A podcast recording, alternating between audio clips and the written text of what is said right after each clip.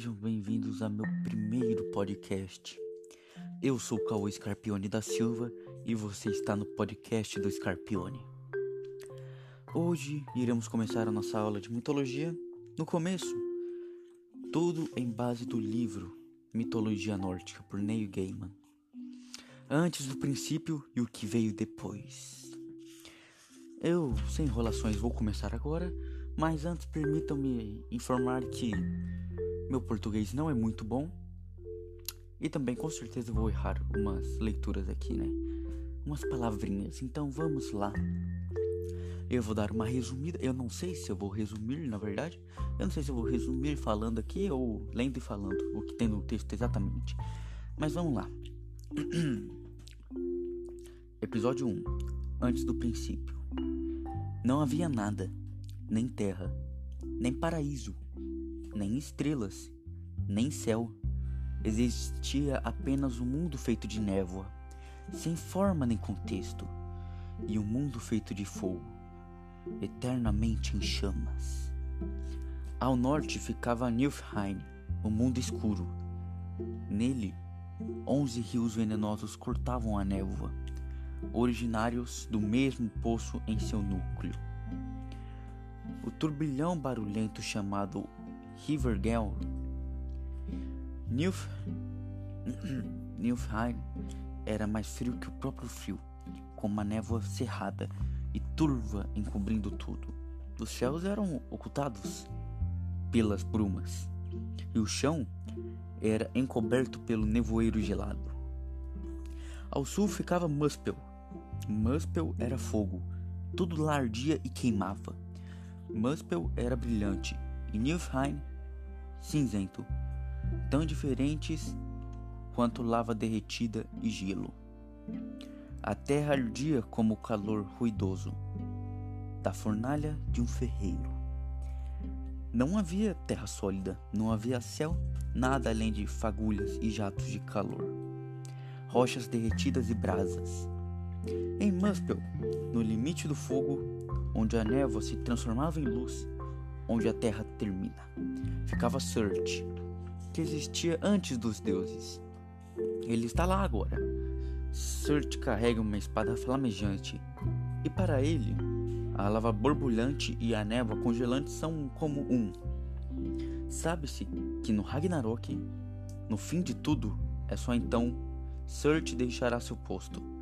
Ele sairá de Muspel com sua espada flamejante e espalhará, espalhará o fogo pelo mundo. Um a um os deuses cairão diante dele. Capítulo 2 Entre Muspel e Nilfheim havia o vazio, um lugar sem forma, uma lacuna de nada. Os rios do mundo, feito de névoa, escovaram para esse vazio eram conhecidos como Gnungagap, a garganta do abismo. Ao longo de um tempo imensurável, os rios venenosos se solidificaram, se solidificaram de um tempo imensurável. E pouco a pouco formaram enormes geladeiras na região entre o fogo e a névoa. Ao norte, o vazio era preenchido de névoas, congelada e calotas de gelo. Mas ao sul, mais próximo do mundo feito de fogo, as brasas e fagulhas de Muspel encontravam as geleiras. E ventos modernos de terras em chamas deixavam o ar acima do gelo suave e agradável, como um dia de primavera. No lugar onde o gelo e o fogo se encontravam, o gelo começou a derreter, e das águas derretidas a vida, a vida floresceu. Floresceu. Desculpem. A criatura tinha a forma de uma pessoa maior do que o mundo interior, mais alta do que qualquer gigante que, que já existiu ou existirá. Não era homem nem mulher, mas os dois ao mesmo tempo. Esse ser era o ancestral dos gigantes. Ele chamava a si mesmo de Ymir. Ymer não foi a única vida gerada por derretimento do gelo. Uma vaca sem chifres, muito maior do que a nossa mente pode conceber, também surgiu. A vaca lambia os blocos de gelo salgado para se nutrir, e quatro rios de leite fluíam de suas tetas. Era esse leite que alimentava Ymer. O gigante bebia o leite e crescia. Ymer batizou a vaca de Aldimungla. A língua rosa da vaca lambia os blocos de gelo, e eles surgiram pessoas. No primeiro dia, deixou à mostra apenas os cabelos de um homem. No segundo, a cabeça. Então, no terceiro, a forma completa foi revelada. Esse homem era Buri, o ancestral dos deuses. Ymir dormia e em seu, do, em seu sono deu à luz. Um gigante homem e uma gigante mulher nasceram debaixo de sua axila esquerda. E um gigante de seis cabeças nasceu nas suas pernas. Dois filhos de Ymir des, des, des, desculpem, descendem todos os gigantes.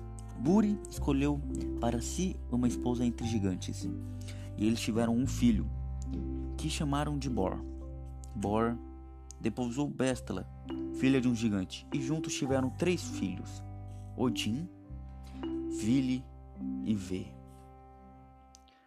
Odin, Vili e Vê, os três filhos de Bor, chegaram à, idade adulta. Enquanto cresciam, viam ao, ao longe de, das chamas de Muspel e a escuridão de Nilfheim. Mas sabiam que ir a qualquer um desses lugares seria a morte certa. Os irmãos estavam presos para sempre em Gnungagap. O vasto vazio entre o fogo e a névoa. Era como não estar em lugar nenhum. Não havia mar, nem areia, não havia grama, pedra, terra, árvores, céu ou estrelas. Naquele tempo não havia mundo, não havia céu e não havia terra. O vazio não ficava em lugar algum. Era apenas um espaço sem nada, esperando para ser preenchido com vida e existência. Chegará o momento de criação. Vé, Vili e Odin se entreolharam, entreolharam, entre, entreolharam e discutiram sobre o que deveria ser feito. Ali no vazio de Ginnungagap, Falaram sobre o universo, sobre a vida e sobre o futuro. Odin, Vili e V mataram o gigante Ymir. Era necessário, era a única forma de criar os mundos. Isso foi o princípio de todas as coisas, a morte que tornou toda a vida possível. Os três apunhala, apunhalaram o enorme gigante. Sangue irrompeu do cadáver de Ymir em quantidades inimagináveis. Rios de sangue salgados como o mar e cinzas como oceanos jorraram numa torrente tão repentina, tão poderosa e tão profunda que varreu e afogou todos os gigantes. Abre parênteses, apenas dois. Belgemir, neto de Ymir, e sua esposa sobreviveram, subindo em um troco que os carregou com um barco. Todos os gigantes que existiam e tememos hoje são descendentes deles. Fecha parênteses. A parte, a partir da carne de Ymir, Odin e os irmãos moldara, molda, moldaram a terra. Seus ossos foram empilhados para formar montanhas e desfiladeiros. Toda rocha, toda rocha e todo seixo, toda areia e todo cascalho que vemos hoje foram criados a partir dos dentes e dos fragmentos de ossos de Ymir, quebrados e esmagados por Odin, Vili e Vê durante a batalha contra o gigante. Os mares que rodeiam os muros são o sangue e o suor de Ymir. Ao erguer os olhos para o céu, contemplamos o interior do crânio do gigante. As estrelas que vemos à noite, os planetas e todos os cometas e estrelas cadentes são fagulhas que escapam das chamas de Muspel. E as nuvens? Já foram o cérebro de Ymir. E quem pode dizer que elas estão pensando mesmo agora?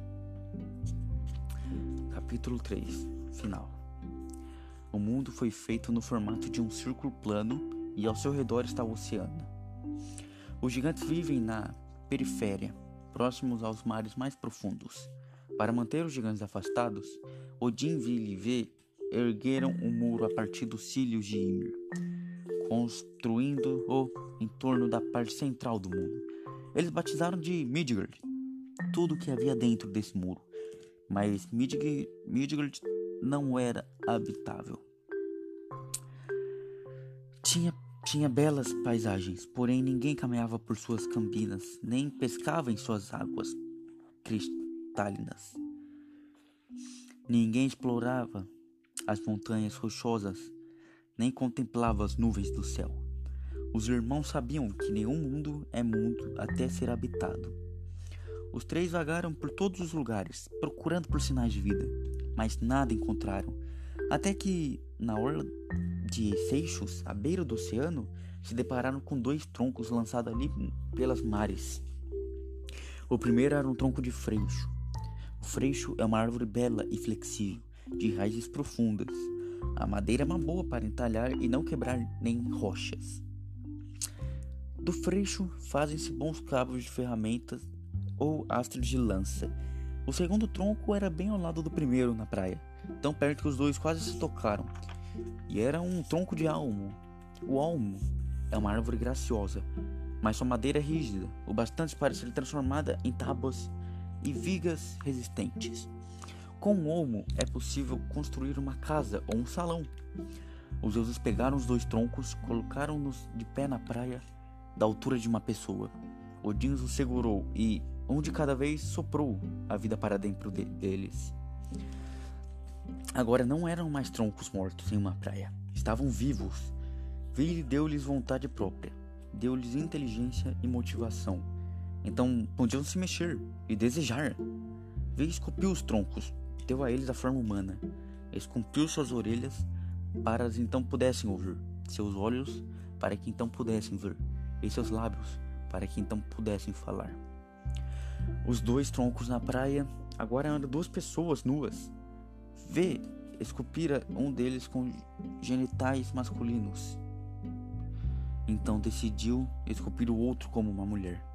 Os três irmãos fizeram roupas para a mulher e para o homem, para que se cobrissem e se mantessem aquecidos naquele borrifo gelado do mar, naquela praia à beira do mundo. Finalmente, deram nome às pessoas que tinham criado. Chamaram o homem de Ask, que significa freixo, e a mulher de Embra, ou Olmo. Ask e Embra foram pai e mãe de toda a humanidade. Todo ser humano deve sua vida a seus pais, e aos pais deles, e aos pais que vieram antes dos pais deles. Se voltarmos o bastante no passado, descobrimos que deles descendem, descendem as famílias de todos nós. Embra e Esk fizeram de Asgard seu lar, na segurança por trás do muro que os deuses ergueram com os cílios de Ymir.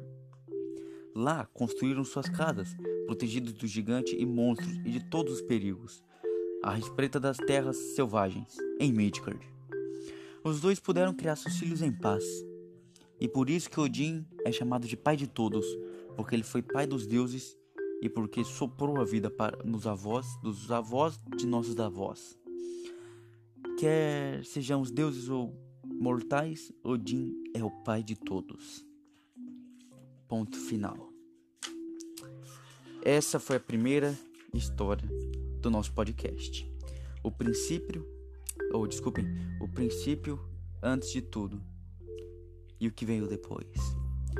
Eu espero que vocês tenham gostado. Toda essa narrativa foi feita lendo o livro. É um bom livro eu recomendo que peguem quem está é, começando, porque conta todas as histórias, as mais famosas até as mais é, menos famosas, digamos assim. E é um ótimo livro. Eu li tudo, eu sei das histórias, mas eu prefiro consultar ele ainda para mostrar para vocês, para ver se eu não estou errado. É bom eu ler de novo junto com vocês para eu construir em cima uma estrutura para eu evoluir nesse papo. Bom, eu só sei de uma coisa. Eu sou o Cauê Scarpione e esse foi meu primeiro podcast. Obrigado pela sua atenção.